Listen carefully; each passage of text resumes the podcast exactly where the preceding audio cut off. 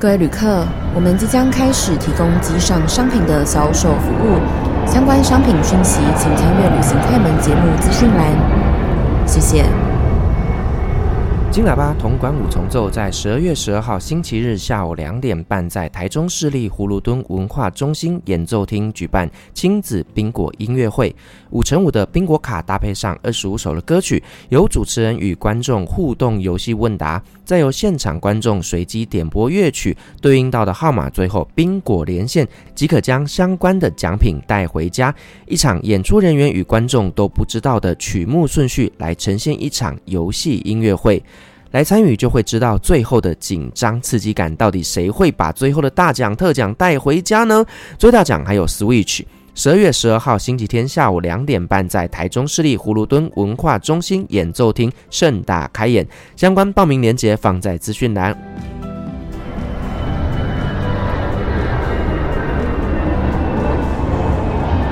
各位贵宾您好，晚安。搭乘旅行快门班机的旅客，请到三十五号登机口办理登机。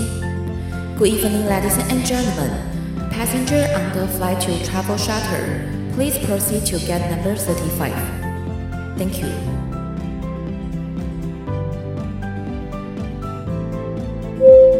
各位贵宾，我们即将起飞，请确实扣好系紧您的安全带。谢谢。Ladies and gentlemen, we are ready for takeoff. Please make sure that your seatbelt is fastened. Thank you.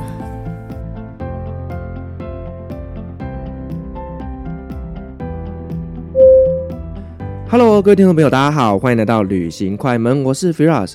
根据日本观光局的统计哦，在二零一七年，台湾赴日旅游人数高达四百五十六点四万次，那当年呢创下了日本新高。那也就是说呢，将近有四分之一的台湾人在二零一七年有到日本去旅游，所以日本呢一直都是台湾人呢旅游首选，非常非常喜欢去的一个国家哦。那所以呢，我们今天很高兴呢邀请到的呢是。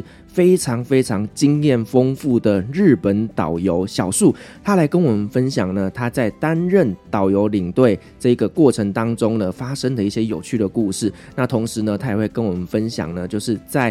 日本那边有什么好玩的地方？我们欢迎今天的来宾小树。Hello，Firas，大家好，各位听众大家好，我是小树。好，欢迎小树。Hello，Firas，你好。啊，那小树，你其实呢，从事这个旅游业也大概有十年的时间了嘛？哈，对。那是一个什么样的契机让你来投入旅游业呢？其实，在当一个外国领队之前呢，我其实，在台湾已经是地陪了，就是带日本人在旅游的导游，是陪人家去。就陪人家，对，有陪有特别的，就是带日本的叔叔啊、哥哥啊去一些特别的地方。对，曾经有过了，大概四年，在那个方向旅行社。好。对，然后在那之前呢，其实我在一九九九年我就念那个叫观光科，所以我后来到了高雄餐旅学院，然后一直学日文到呃，就是到就业都是走观光这一条路。对，直到疫情。哦、oh，OK，所以其实你就是非常非常 focus 的，就是在你从学习阶段开始到后来从业的阶段，都是在旅游业界。是的，没有错，我我是属于那个人家讲的没有不务正业的那一个。哦、oh，所以你也没有所谓的斜杠啊，就是非常专精在旅游业。对。对好，那所以呃，我们刚刚也聊到，就是说，其实你在日本的这一条线大概也发展了十年的时间，所以你是非常聚焦在走日本线的。对，非常聚焦在走日本线。为什么你会这么的热爱日本线呢？哦，日日本的话呢，因为我觉得日本它其实说真的，它离我们台湾的距离比较近，它不像有一些欧美线的领队，它的距离会比较遥远，这是我第一个考量。那另外第二个原因是因为我自己本身非常喜欢日文，所以我从二十年前我就开始学日文了，那一直很顺利的学了日文之后，就也想要应用它，那就后来就默默的就进入了这个行业，那也是因缘巧合，刚好前辈们那时候刚好有一群一群前辈们，他们那时候退休了，然后我们刚好就新生代就这样无缝接轨进去这样子。哦，所以要进入旅游业，其实也得看看运气哦，要靠运气，而且一一一定要有人介绍。很多人都想要考什么领队导游，很多人都考上哦，但是考上了却找不到工作哦，这么难找？嗯，因为你没有没有介绍人，你没有门路，他是进不去的，他有一个坎。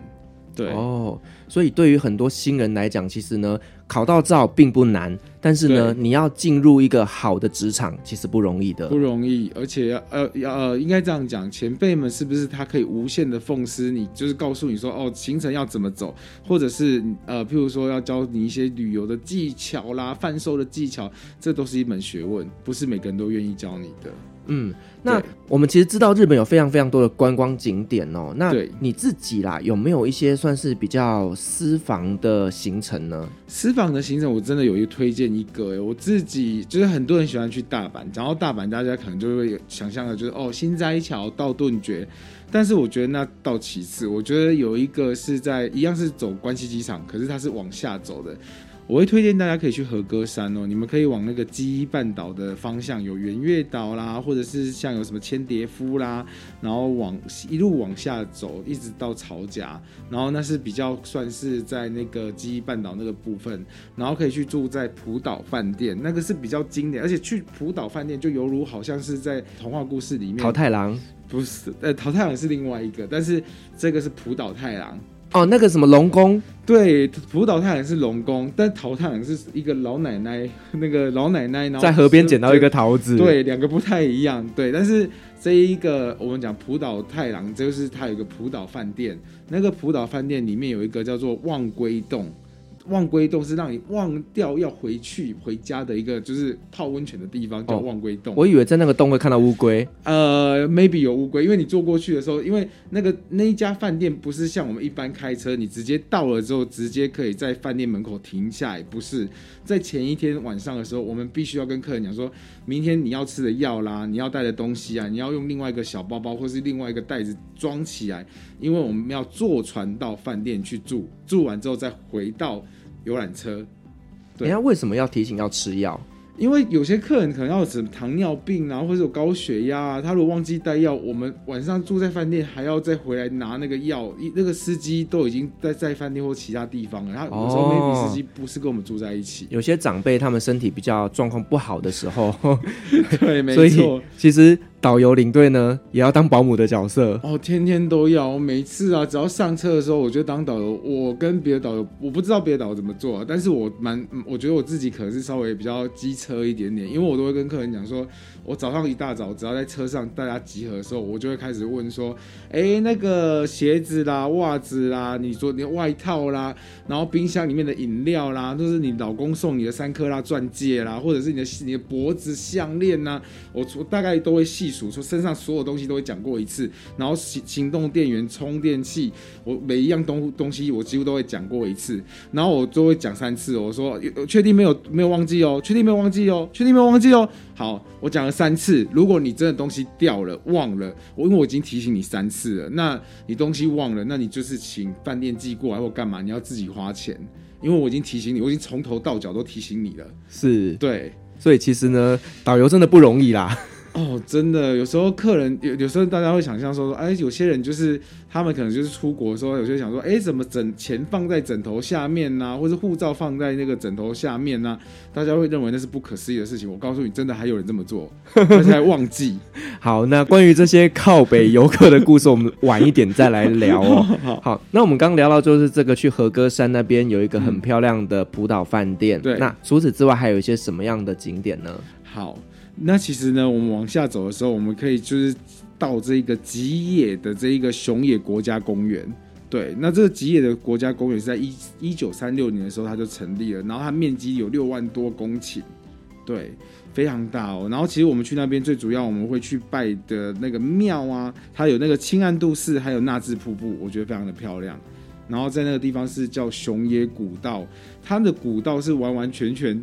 就是完全都是没有人走，而且是重点是古道是不会有像现在就是什么什么铺好的那什么什么爹妈嘎什么都没有，它是真的就是以前古人走的路。是雄野古道非常有名啊，它就是一条朝圣之路。对，它是朝圣之路，但是那个地方就是你去的时候就哇，还蛮清幽的，还蛮适合，就是看它的海很漂亮啦，应该这么说。是，对。我自己个人喜欢那个路线，然后最后再到伊势神宫，然后到了伊势神宫之后，我们最后再拉回京都。那去京都的时候，这个行程呢，它比较特别的地方是，它不是去一般我们所想象的什么清水寺啦，或是你想到福建道和大社，不是，而是它会最后走到的是宇治。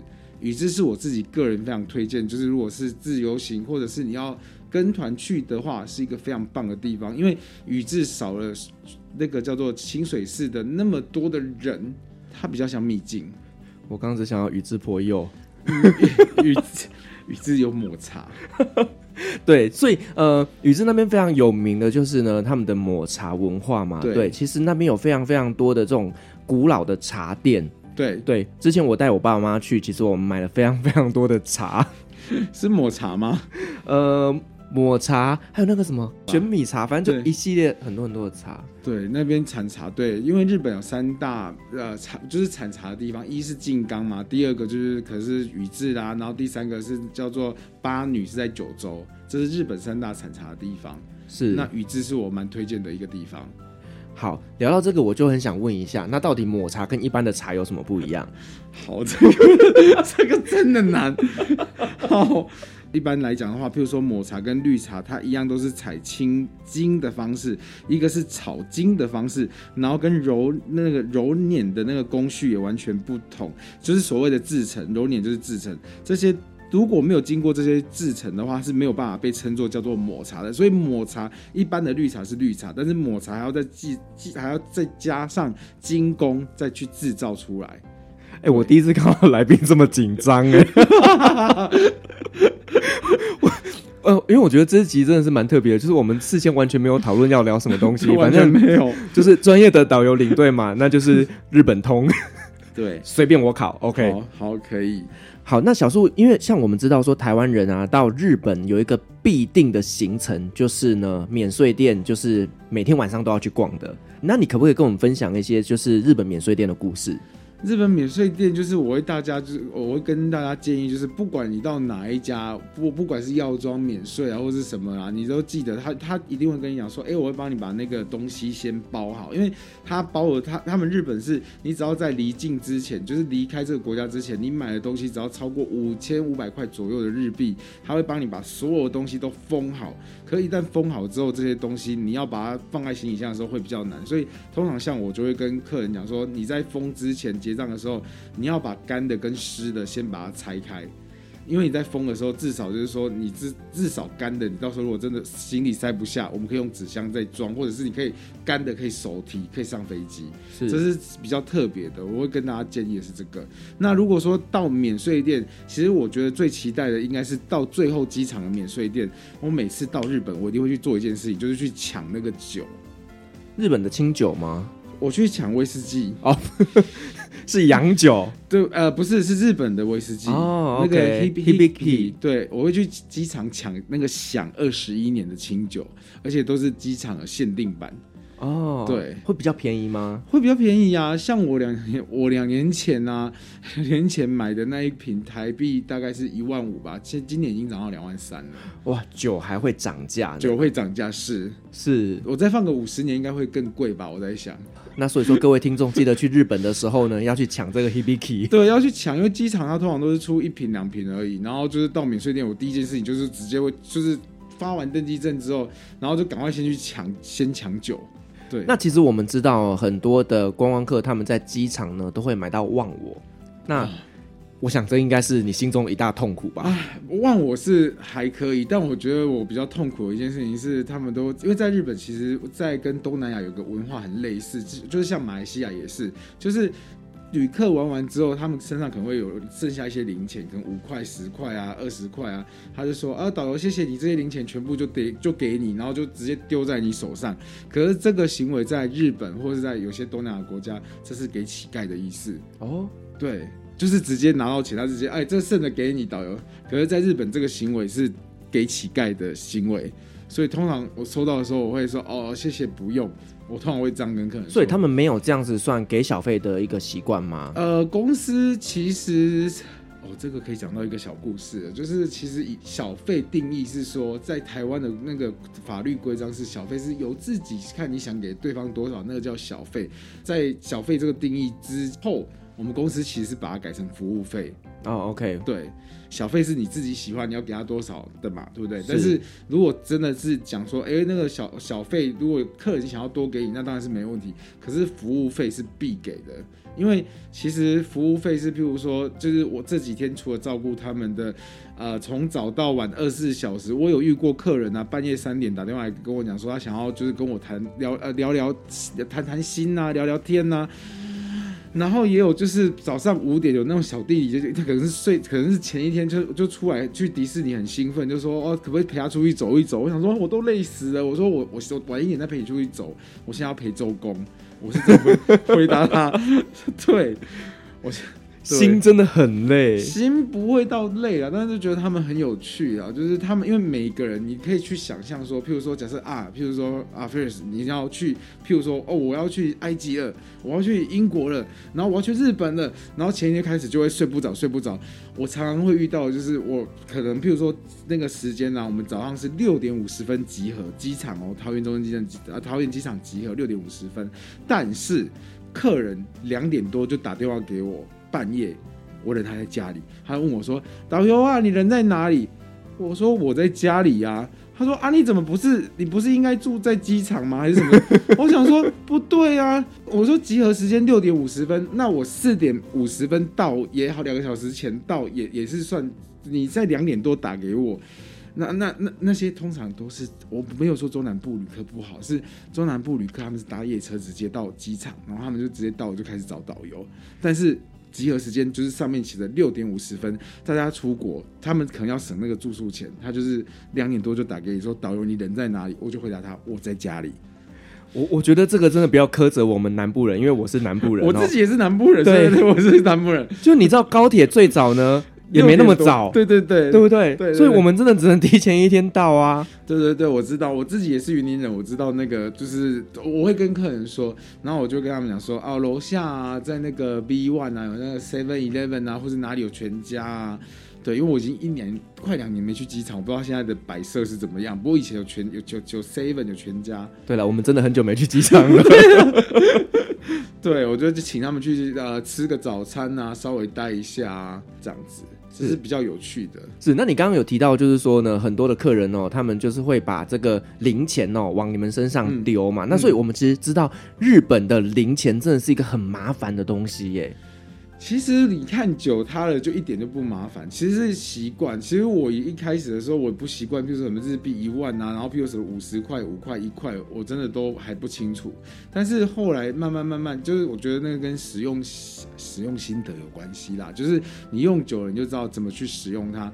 然后我通常也是为了不要让客人给我零钱，我都会跟他们讲说，那个最后啊，登机门的那个旁边有 seven，然后全家，你们那零钱留着，意思告诉他不用给我哦。哦，对对对，或者你跟他说机场旁边有捐献箱，可以往那边丢。没有捐献箱还好，我觉得那边机，我觉得日本机场真的是，我觉得日本人真的是无无呃那个叫什么无所不用其极的样，那无所不用其极，无无所不用其极。日本真的很厉害哎，他们可以到甚至到不是登机门口，他有都有办法把你的钱榨干。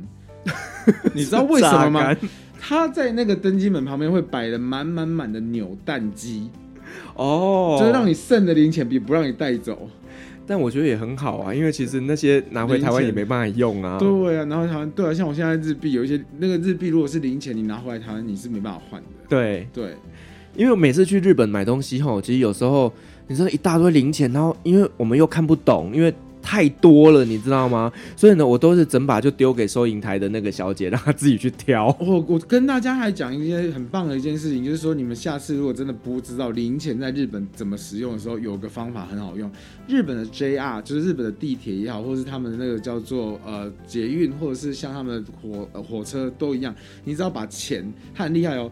比如说我哪里，比如说我从我我假设从东京我要买到迪士尼这一段，然后譬如说是三百八十块价钱好了，但是我不知道看不懂零钱，你就把你身上的一把零钱全部丢下去，他会帮你抓准准的，抓好之后剩的吐吐出来给你。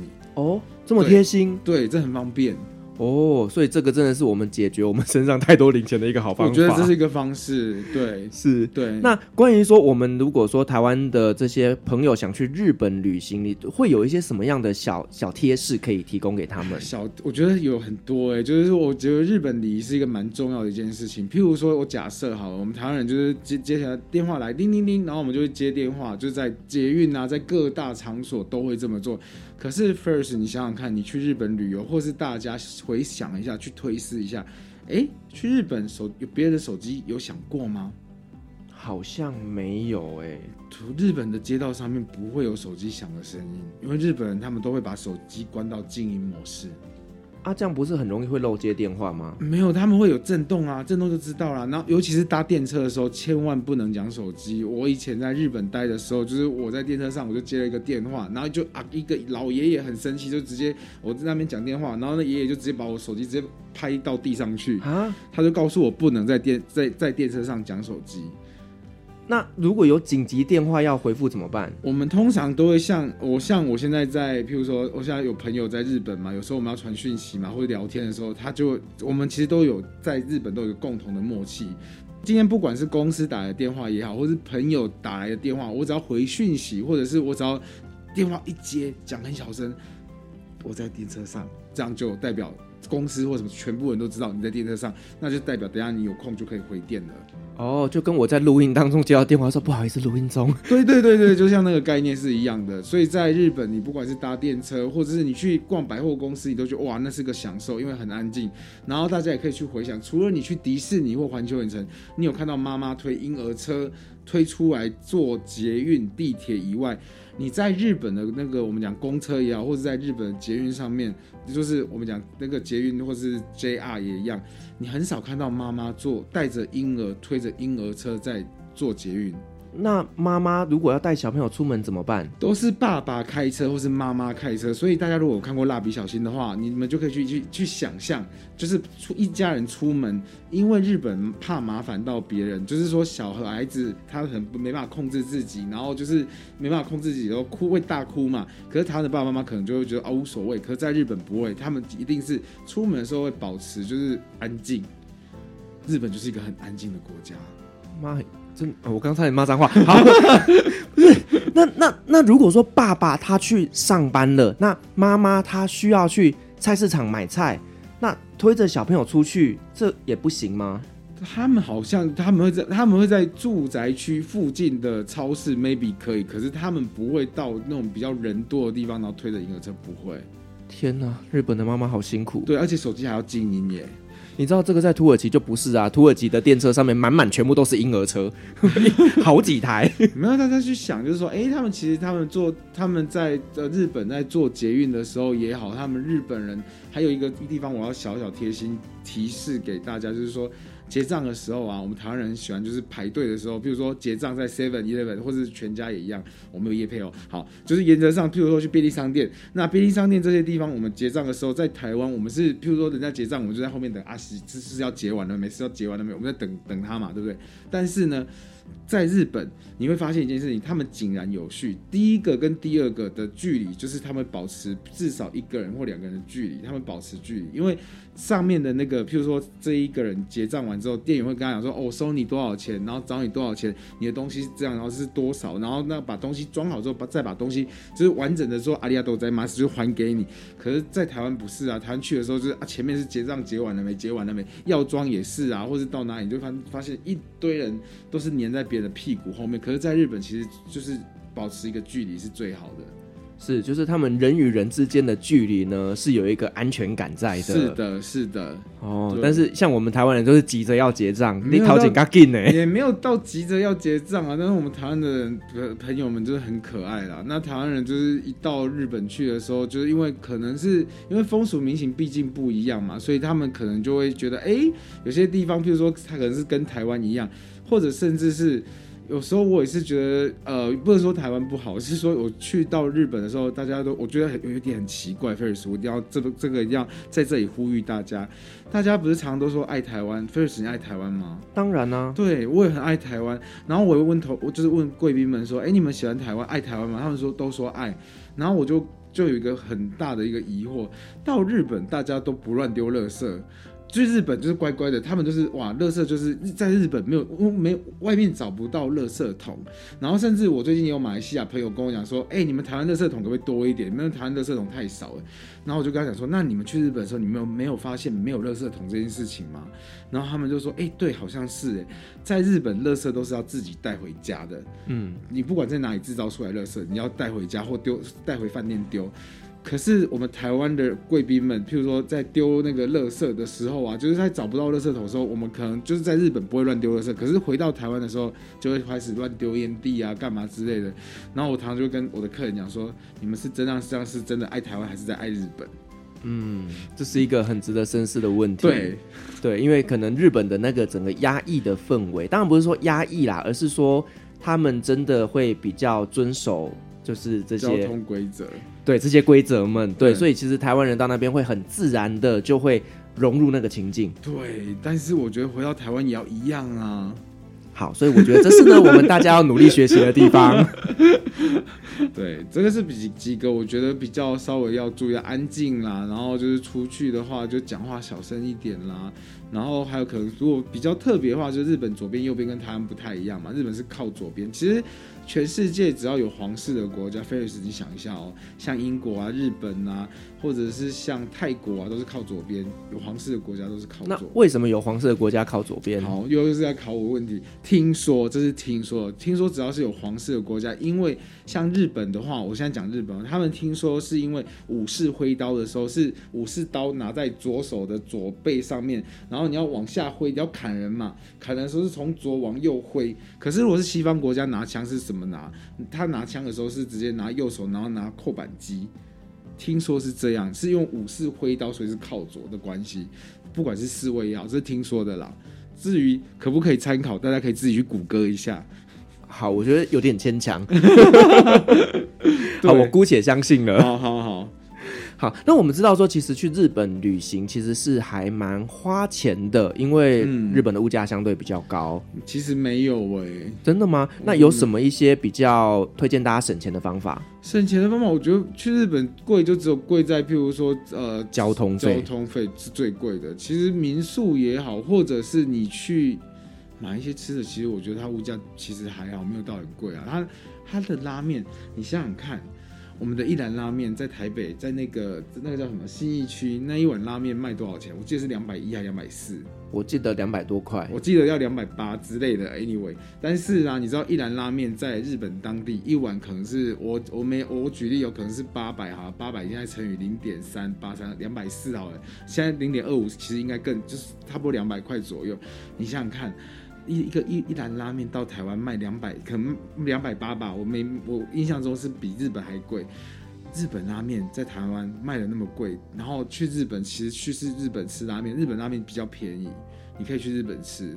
对我没有说，哎、我这个这个不要打我，到时候那个一兰的厂商来找我，没有，我只是举例，你们可以到时候可以消音一下。反正我讲的是拉面，for example。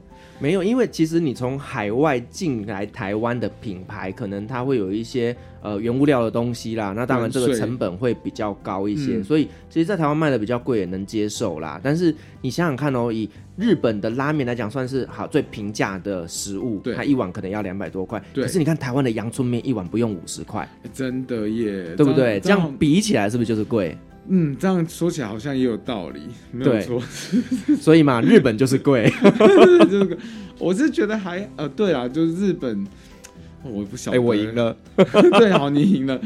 嗯，好，这样是贵没有错。卤肉饭像我们云林一碗二十块，也真的不能比啦。那在日本还有没有什么一些呃省钱的方法呢？日本的省钱方法，如果你是要多点，或者你想要，比如说你想要跑比较多的城市的话，我会建议你买那个 JR Pass。哦，就是呃，可以跑很多很多点的，那是它算日票还是那种？哦，它有分，我记得是有三日、七日的那 JR Pass，它有分你是几天的，然后你可以比如说坐它的高铁，然后预约，然后可以从北海道，然后坐到譬如说坐到东京啊，然后坐到九州啊，看你是规划几天的行程，我觉得那个就蛮方便。如果你要去的话，事先在台湾先买好。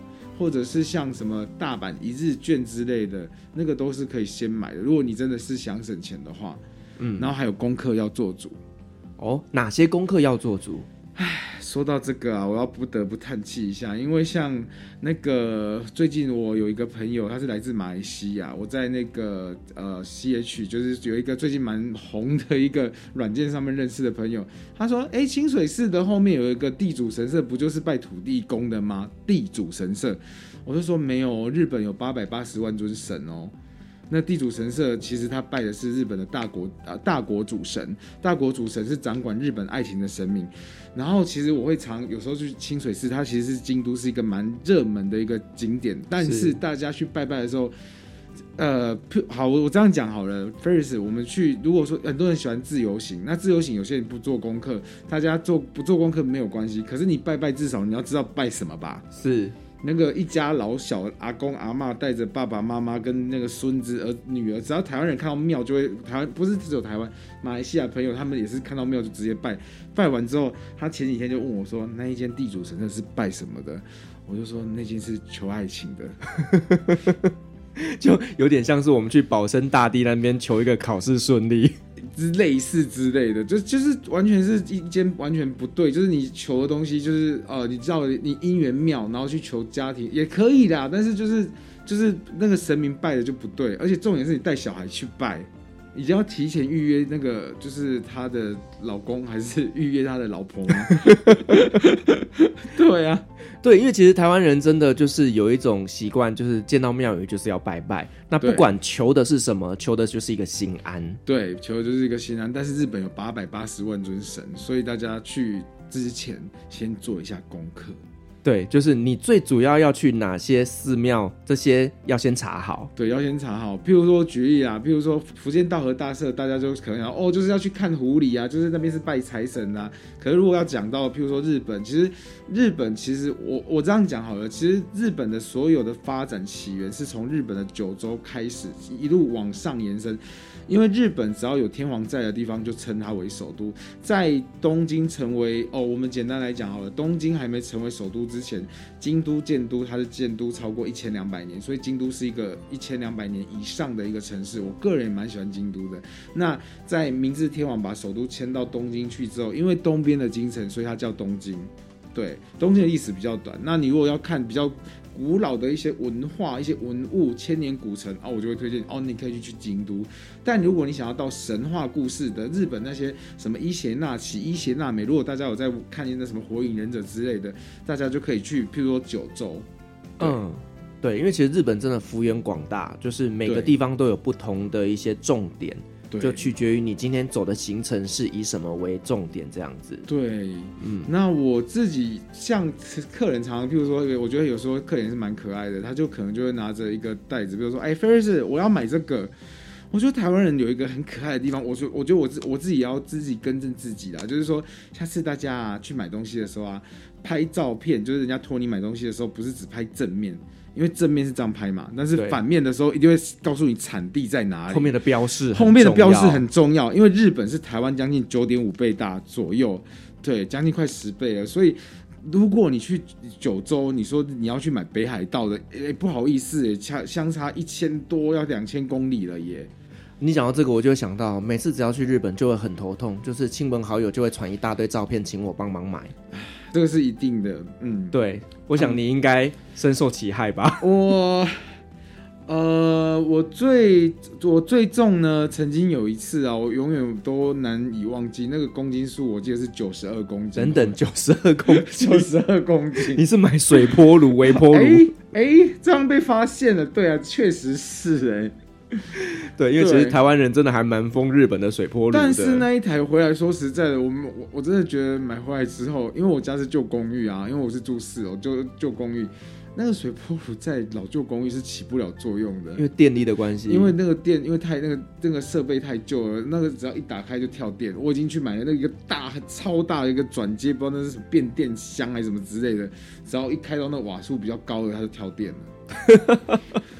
所以有些东西还是在台湾买比较实在啦。是，对，为了省那么一点小钱，其实你背后花的钱更多。我那时候我去买那个变电箱，我还记得我是到三重回来之后，还特别跑到三重去买那个变电箱，然后才可以开始用。可是说真的，水波炉买回来之后，我发现它不是不好用，是他煮一道菜，我其实如果是炒菜，放一个锅子，然后菜丢进去，然后炒一炒，可能奶油，我我举举例啊，奶油金针菇，你可能只要奶油啊金针菇丢下去做一下，大概五分钟就炒完了。水波炉它用水的原理，它必须要一个小时哦。如果你要煮五道料理，煮完，那你可能就是从早上七点开始弄到中午了。然后重点还是不是热的，你可能从午餐就要开始准备晚餐了。对，所以我买回来那台水波炉，现在对我来讲最大用处就是拿来微波，还有再就是烤地瓜。那你就买烤箱就好了。对啊，这是我自己个人，而且我还记得那时候当时水波炉很流行的时候，我从那个新斋桥的那个那叫啊，有某间那个呃那个叫量贩店好了。我不能讲他名字，反正大家都知道，那就就那一家，就那一家，就那一家。对，然后我从千日前，我记得好像走在三百还是五百公尺吧。我搬着那一台，我将近记得是三十二公斤还是多少，还二十几公斤的水波炉，然后包含箱子，我扛着它回到饭店，走回饭店，我都记得我快断气了。等一下，他们不是有提供的服务是可以帮你送机场？那个是这几年哦，我讲的是前几年的。OK，你泄露年龄了。啊，没关系，我已经有一点年纪了。OK，现在其实有提供这样的服务啦，就你不用扛着它回饭店，然后又再扛着它去机场。哦，但是大家要记得哦，现在它的服务就是，不过两年没去，你们可能要，这如果之后有去，你们可能要做一下功课。你们要买，就是要呃，这个东西要寄到机场去，你要三天前就先买好。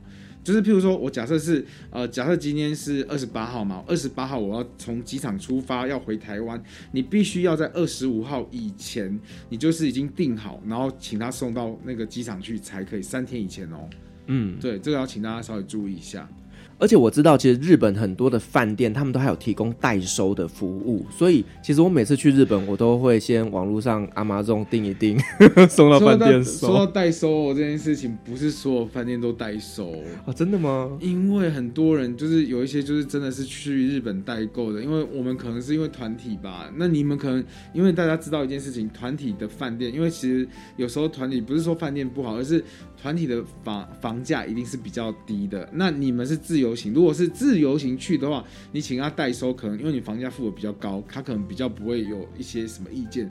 可是我曾经带过，就是一到日本，就直接到饭店的时候，日本的那个柜台直接就就直接打电话，就直接就是跟我说，他说你的客人某某某来了十箱什么东西，我就吓坏了，十箱。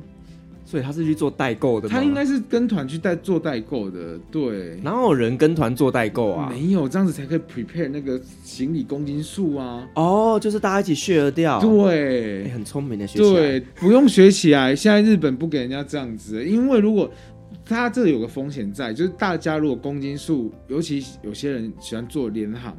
联航就是二十公斤。我从台湾去日本的时候，我坐那个联航的时候，我去台我去日本就已经二十公斤了。回来的时候。绝对也是差不多二十公，因为去日本大家会想说，哦，我要带很多什么，我冬衣啊，还是要带什么保养品啊，什么之类的。其实我建议大家去日本，冬天去日本也不用穿太厚重的衣服，因为日本室内都有暖气，你只要身上穿就是一件很厚的外套，然后身上暖暖包是怎么使用的？很多人在台湾，像今年应该是他大家现在又在团购暖暖包了吧？我没有也配哦，但是暖暖包去日本就是买那种贴在身上的，像我啊去日本我。会带那种薄薄的衣服，然后去日本的时候，我就身上贴三个，可能贴三个在前面，两个在后面，然后穿外套，然后到室内的时候就把外套脱掉，然后暖暖包太热也可以撕掉。我觉得那个是比较好的做法，不用带着一堆衣服到日本去，嗯，因为很重。你刚刚讲到这个代收，所以说是针对这样子的团体客是禁止的。没有，就因为太多团客他们都是用这个方式，然后就是寄很多东西到。饭店，饭店会觉得很困扰。嗯，对。好了，我都是买酒，然 后就进去饭店里面就可以开始喝。哦，那酒带好倒还好啦，但是带酒回来台湾呢，就是如果是，所以我刚刚说为什么去免税店买酒，因为最后去免税店买酒是自己提上飞机的，比较安全。嗯哼哼。你如果是买酒，你就一开始买好酒，你要把它放到行李箱才能托运回台湾啊。对，对啊。哦，我通常回台湾就是有一半的行李箱都是。酒嘛，难得去日本，怎么可以不买好买满呢？原原来是喜欢喝酒哦，我了解了，Face。是是是。那你在日本带团带了这么多年哦，那有没有发生一些特别难忘的故事？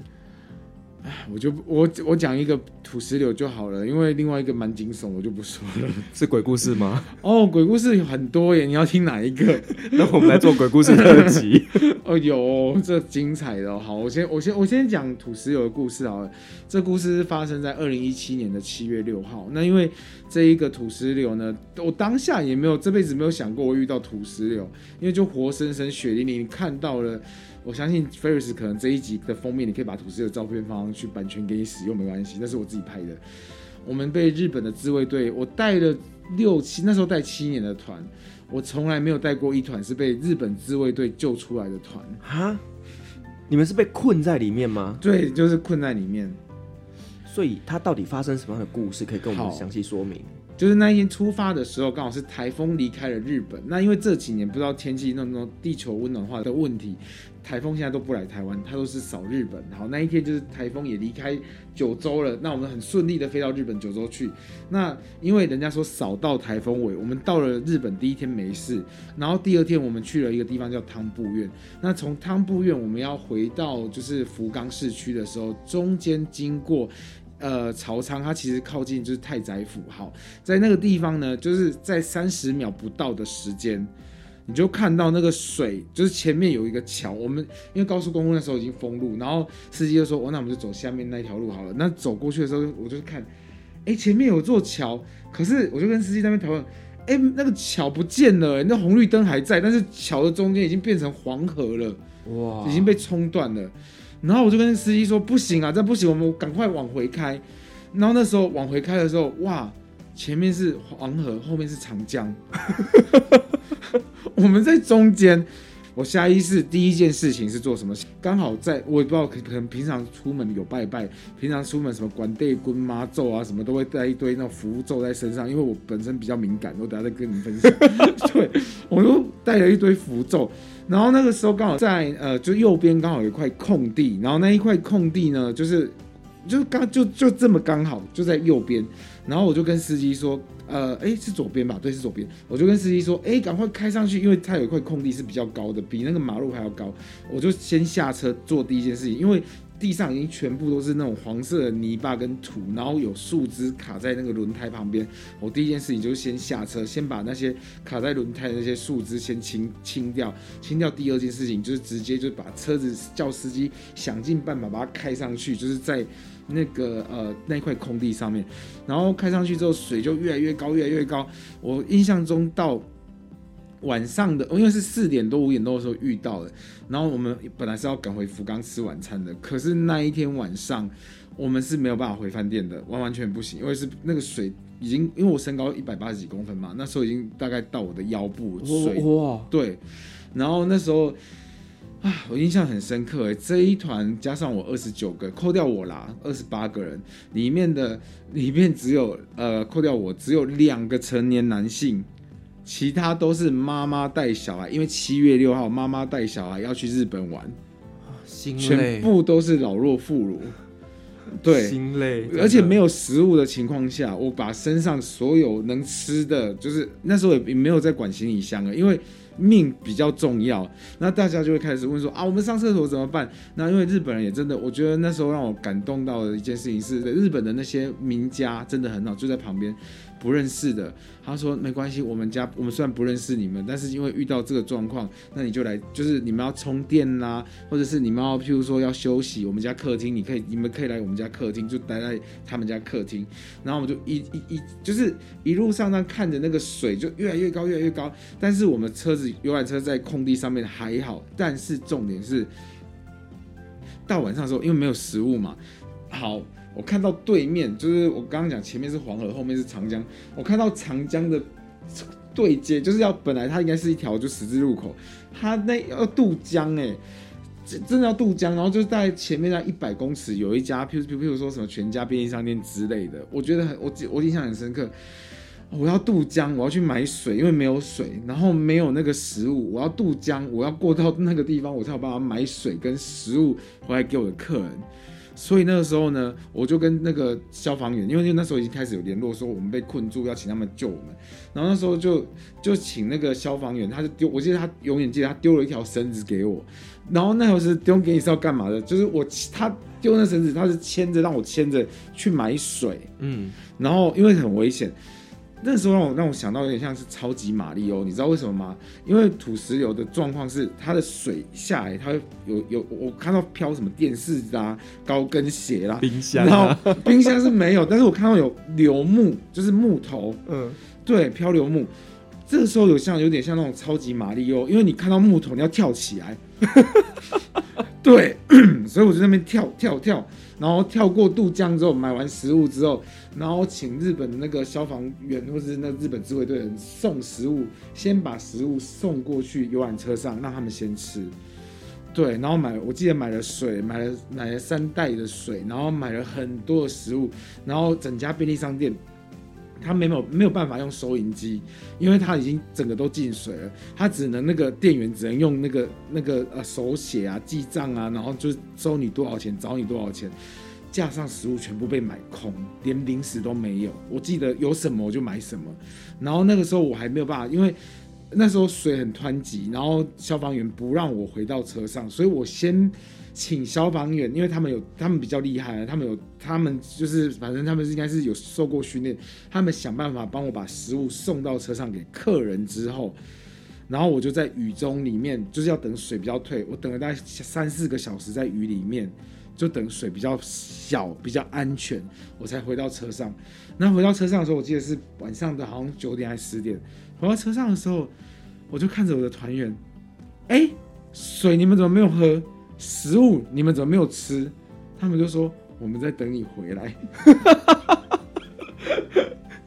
是怎样没没有下令不能吃吗？没有啊，他们很可爱。他就说你没有回来，我们不知道要怎怎么分配。我说。然后我就跟他们讲说，你们也不要嫌说谁吃到什么什么面包或者什么，因为不能选啊。我就说我有什么就买什么了。然后就是大家就那时候就先吃了那一餐。然后日本名家也很好啦，就是上厕所干嘛的，他都借我们厕所啊，就是只是不能洗澡而已。但是我全身我永远都记得那一身的泥巴跟漂浮着就是那种粪坑的味道，就是满满的很杂五味杂陈的味道在身上。对，天哪，当导游这么辛苦啊！对，这个这个是这个是我是拿命来换的耶，没有，因为因为没有食物，没有没有没有水，没有食物啊，对啊。然后从此之后啊，可是那个那个村庄我们算 lucky 的，因为那个村庄隔隔天啊，新闻报道死了六十三个人啊。对啊，所以我传给你的照片，就请到时候你再自己上架。你看房间有房子，有些都已经一半不见了。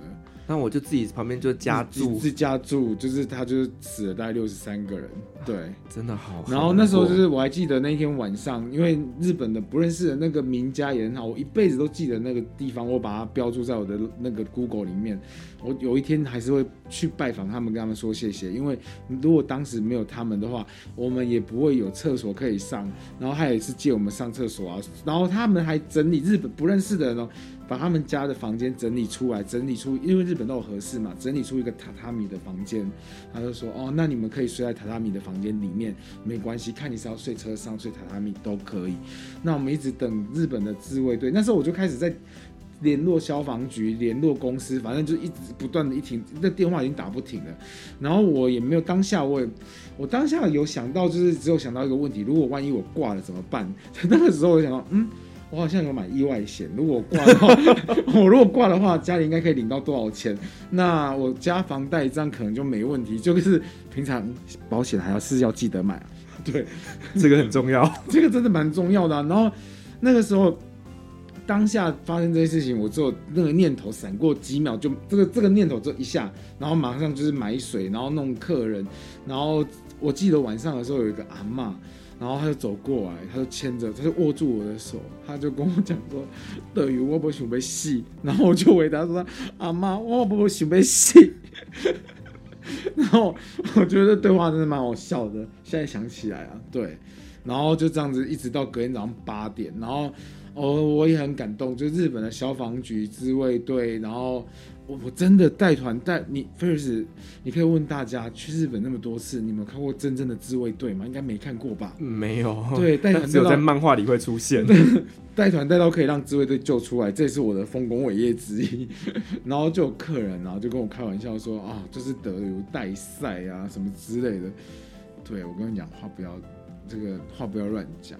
因为你这样以后还有人敢参加你的团吗？不是，不是，因为我那我那时候蛮难过，要说什么出国玩，他们都没遇到这种事情，然后就说什么导游带赛，我当时心心情已经五味杂陈了，然后那时候就心里蛮蛮低落，因为我怕客人遇到这些事情，因为都是大人小孩嘛，那。隔天自卫队很好，然后车行也很好，全部那一天，因为我们联络得非常好。隔天早上八点的时候，我记得自卫队就开了一条路进来了，然后那一条路就是那种很粗糙的路，就是我提供你的照片，就是我们是走在木头上面，然后要渡过那些就是前一天的那些残积的地方，然后走了大概一两百公尺，还三四百，我忘记了，就是渡过那一段路之后，新的游览车在那边等我们。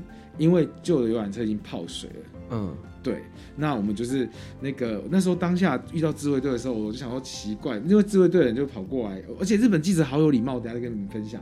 日本自卫队的人就先问我说：“哎，导游有没有什么日本的歌啊？”那个是小朋友听过的，我想说，我想说，我都遇到土石，有人在问我日本的小朋友的歌，他啊，我想说他在跟我聊天干嘛？我就说哦，可能是什么哆啦 A 梦啊，或者是小丸子什么噼里啪啦什么之类的，或者是什么什么某某大楼上什么之类的。然后讲完这件事，我我我一讲完哦，因为都是小朋友。自卫队跟日本的车行的司机，因为那一天很多车行司机是放假，他们自愿来来来帮忙，然后还有日本消防员，我我永远都记得这些自卫队的这些阿兵哥，他在背这些小朋友的时候，我我我我那一因为背面是我拍的，我永远都记得他在背小朋友的时候，他就唱着歌背小朋友背出去灾区。他其实问我的那些话，我以为他是跟我聊天，不是，他是唱给小朋友听，让小朋友不要那么就是在安抚这些小朋友。对，所以那个举动让我很惊讶。我现在刚刚跟你讲的时候，鸡皮疙瘩，我我我现在起鸡皮疙瘩。对，就真的真的是这样，我我觉得很贴心。然后日本记者就问我们说，而且日本记者不像台湾记者，可能就 没有。日本记者是就怎么丑怎么拍，没有。日本记者是问他很有礼貌说，哦，不好意思，我可以帮我可不可以就是拍你们的照片？哦，我就说呃，我就问团我大家说呃团员们说，哎，他说要拍我们照片，呃，然后他他他有先问过我们，我说那不然拍背影好了，我说背影可以不要正面，然后后来就拍了背影这样子，我就觉得哦他们是真的蛮有礼貌的。是对，这是我印象很深刻的一件事情。哇，我觉得真的在日本遇到这样的事情，真的台湾大概也只有你吧？没有，我们公司还有更妙的。哦，好，那哪一家公司？待会我们私下说。哦，我们私下说，我们私下说。对，这是蛮有趣的。好，那你刚刚有说到，就是你的体质比较敏感嘛？对，对，有没有什么难忘的故事？哦，难忘的故事。我只能解读，我我自己自我解读啦。我自我解读是我压力太大，所以我被鬼压床。我自己自我解读是这样啦。嗯、我我说的体质特殊，可能就可是这个是这个这个可能是压力太大，大家不要想太多。日本还是很好玩的哦，要记得要去日本玩。就是我住到有一些饭店的时候，比较特别的，就是我可能是压力大吧，可能是工作，因为人在外面，因为大家都觉得导游这个工作很羡慕，就说哦，你们都出国都在玩呢、啊。放屁！然后出国再玩，你看到土石流怎么会好玩呢？对啊，但压力超大的。没有，我们出国不是在玩，出国其实都在工作，不包含譬如说谁跟谁。譬如我只能这样跟你讲，在机场一开始就要先把爸爸妈妈跟小朋友，譬如说老公老婆或者是情侣，就是位置想办法，就是因为机票不是。华人发明的，它是外国人发明，它会按照英文字母顺序排序，所以有时候机位它不是在一起的。好，我们要先帮他把位置弄好，然后再来刚刚哦，刚刚讲说体什么什么体质特殊，好，那也不是说特殊，因为可能是压力大，因为你要处理位置要坐在一起，然后房间要谁跟谁，谁不要住在什么边间，然后谁要谁谁要吃，谁不能吃猪肉，谁不能吃羊肉，谁不能吃牛肉，这些你都要帮他们安排好。然后座位坐在一起，但是有些人不吃什么，然后还是要都弄好。可能我觉得是压力大的关系。然后到一些饭店的时候，就会可能是科学反应吧，就是觉得压力大，然后被压床。一开一刚开始，我会就是呃念佛号啦，或是骂三字经啊，我发现都没有用。那什么样才有用？我最后就直接就 let go，就凊彩你就随你压，我就睡我的，就让他压。对，就让他压。啊，你也是蛮坦然的嘛。对，因为因为没有用啊，你念什么佛号什么都没有用啊。搞不好人家是听日文的啊！哦，对，我没有想过。那下次我，我下次这不最好是不要下次。对，你刚刚讲也有道理。我是没有念过日文的符号了。对啊，但是去日本我都会这样的。我觉得我我教大家一个小 paper，就去日本的时候，我都会都先做一件事情，是先进房间之前先敲门。哦，不好意思打扰，我用中文讲，日文也可以啊。然后突然就说，哦，不好意思打扰喽。然后房间我是侧着斜着四十五度，我就标准流程是四十五度角。打开门让他先出来，这是听说啊传说。然后四十五度开门之后呢，我第二件事情我就会跑到洗手间里面去，我先冲马桶。为什么？因为他们有人是说他们会在马桶里面住在那里嘛，所以要先冲掉，要冲掉它。所以我在日本的标准流程是先开门敲门说不好意思打扰了，然后再冲马桶。冲完之后鞋子呢，我绝对不会摆正的，就是这样摆好正的，不是鞋子一定是乱摆。嗯，我因为摆正的就是就是躺在床上，它是不行，鞋子就是要乱摆。然后再另外一件事情就是，如果有椅子，我就不会把一堆东西都放在椅子上面，我会让他有空间可以坐，不要跟我睡在同一个床上。哦，厉害贼，你那里坐。对，这是我的概念。然后最后一最后我一定都会跟，就是我自己个人啊，大家可以参考。我都会讲说啊，对不起哦，我我是一个只是来这边工作的一个小导游。然后我我不认识你，你也不认识我。然后我也没平常我也没有做过什么对不起你的事情。如果你真的有什么需要我帮忙的，如果我帮得上，我可以帮你。可是你我看不到你，听不到你，你不要来找我。如果万一真的有事情，你可以去找隔壁。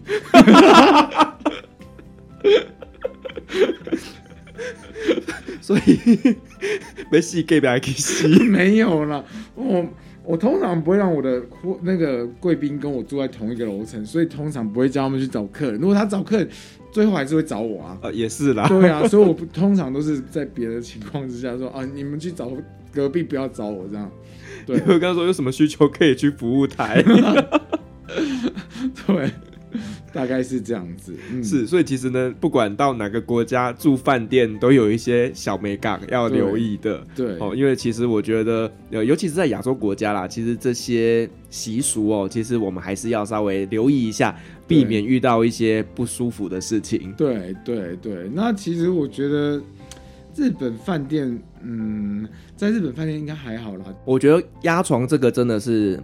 可能真的是因为压力大，或者是真的身体不舒服的情况下，我觉得这个不能拿来当做你身体有一些特殊的敏感。好，那这样讲好了，好，就有一家饭店，我就不讲哪哪一家饭店了。就是有一天晚上呢，因为我其实泡温泉，它是在温泉饭店里面，然后我通常不会跟客人坦诚相见，因为我脱光，然后你也脱光。我现在看着你，你看着我。我隔天上游览车的时候，我还要想象你昨天脱光的样子。我原则上我是不会去跟客人一起泡温泉，对，反正就是我不会去。那。泡温泉的时候怎么办？好，这个时候呢，客人就会，我就会跟客人说啊，你们几点几点？譬如说我们等下吃，譬如说帝王蟹啊，吃完之后，譬如说啊，我们八点半吃啊，八点半吃完饭之后，然后你们因为吃完饭不能直接泡温泉嘛，要隔一个小时，然后我就说哦，那你们就九点半、十点啊、十一点，然后去泡温泉。好啦，这时候很精彩，我知道他们通常我都知道客人会在。前面的那段时间都会去泡温泉，泡完之后就回去房间睡觉。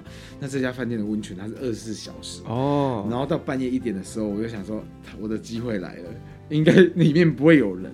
好，我就走进去，哎，真的没有人哎，那没有人，好，真没有人就算了。那没有人，我就想说，哦，没有人，那就是哇，我一个人独享温泉，那感觉真的很爽，就在那边泡温泉。然后我就听到有那个老爷爷老奶奶的声音在外面讲话，我说奇怪，因为它里面是室内温泉，然后外面是室外温泉，我就想说室外温泉怎么会有老奶奶跟老爷爷在讲话呢？然后我就走去外面，走去外面室外温泉的时候，它是空无一人，因为男汤跟女汤是分开的嘛。对。然后外面就是隔着隔隔壁围墙，看起来都是没有人呐、啊。那时候我当下觉得整个很毛，那我就直接往房间冲，嗯、我就拿了东西赶快就是听，就因为我听到就是他们在讲话，而且我听很清楚，他们是在讲问候之类什么你好啊什么什么之类。我我我讲我我就告诉我自己一定是听错听错听错，我就冲回饭就是房间，我还记得房号是住二零八，好，然后。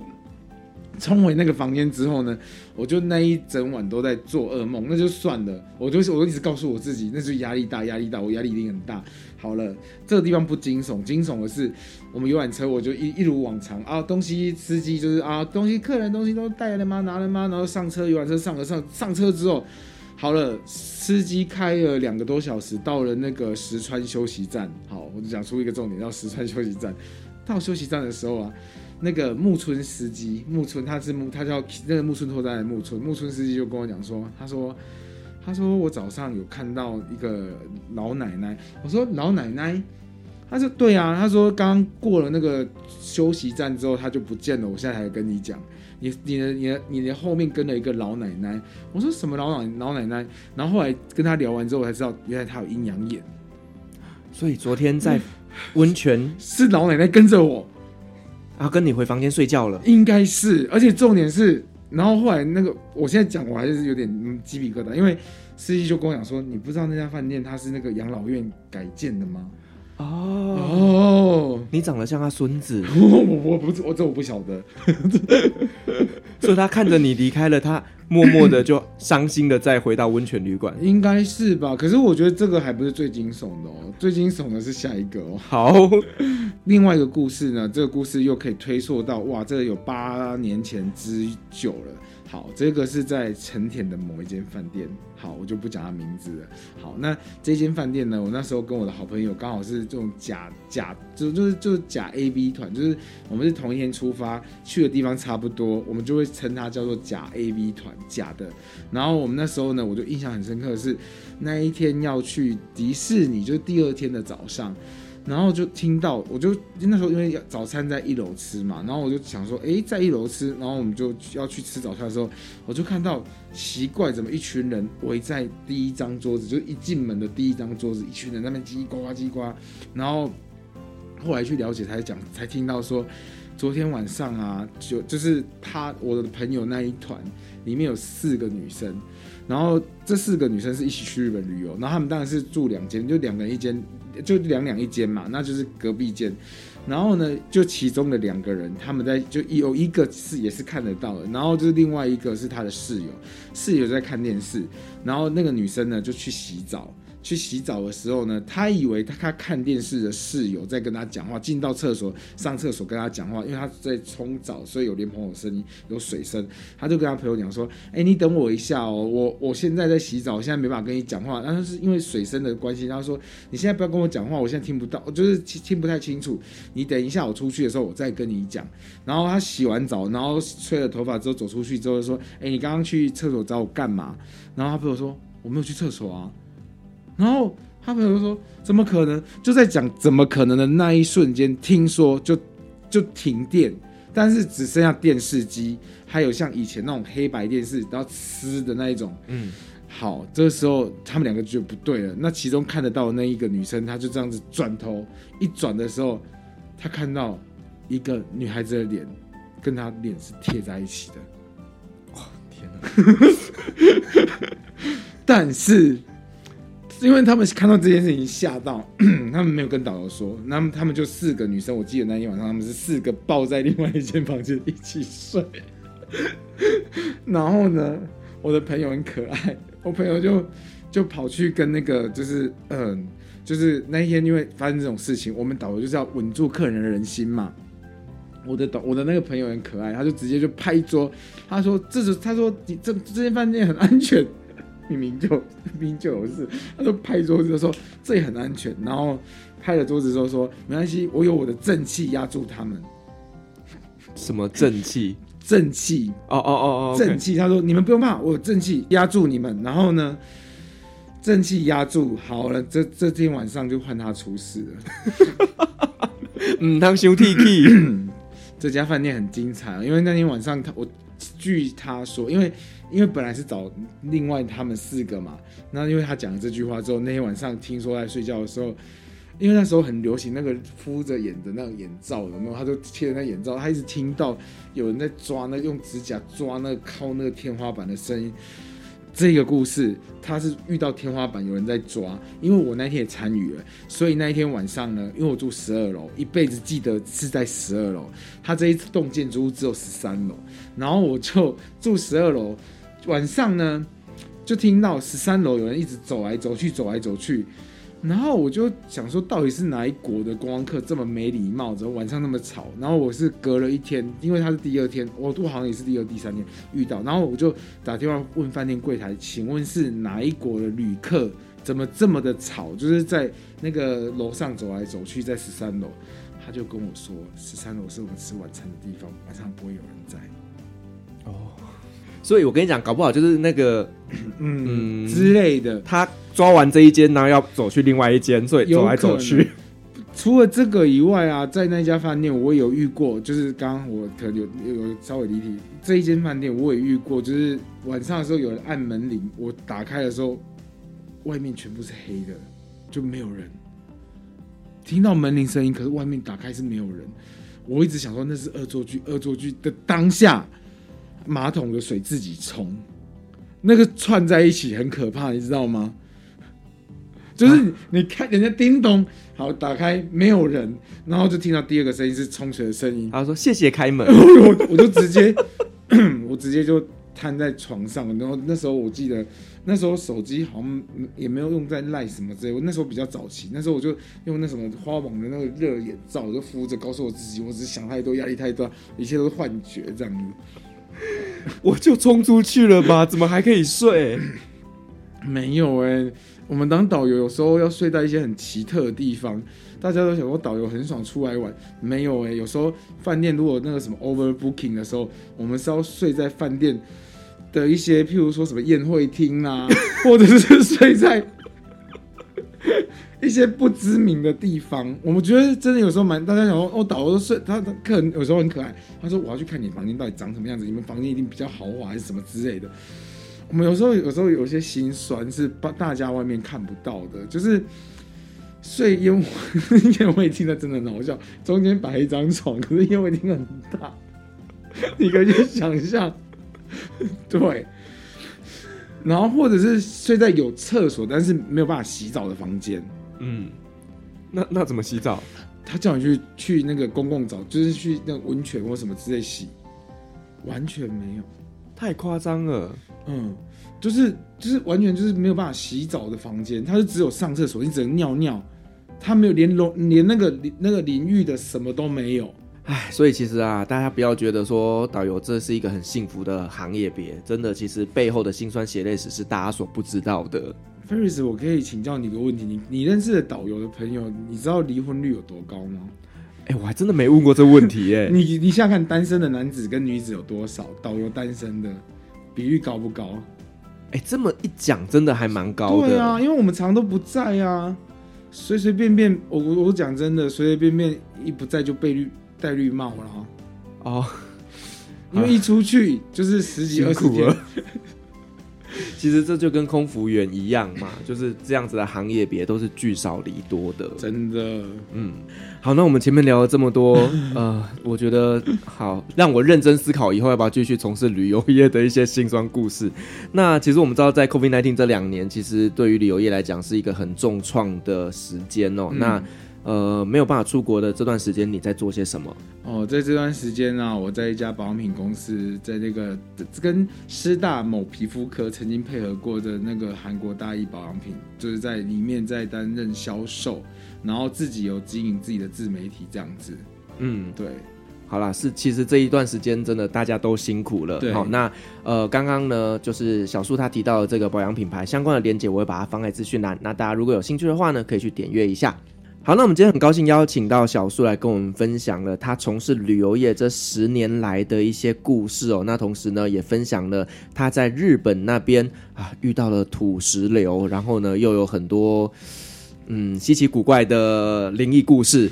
对，那让我们知道，其实从事旅游业并不是大家想象中的这么的美好的，其实它后面有很多不为人知的一些辛酸血泪的故事哦。那我们再一次谢谢小树的分享，那同时呢，也感谢所有听众今天的陪伴。如果您喜欢我们的节目的话呢，别忘记给我们五星好评加分享哦。旅行快门，我们下集再见，拜拜，拜拜。各位贵宾，我们的班机已经抵达，感谢您今天的搭乘。旅行快门每周三、周五与您在空中相会，祝您有个美好的夜晚，晚安。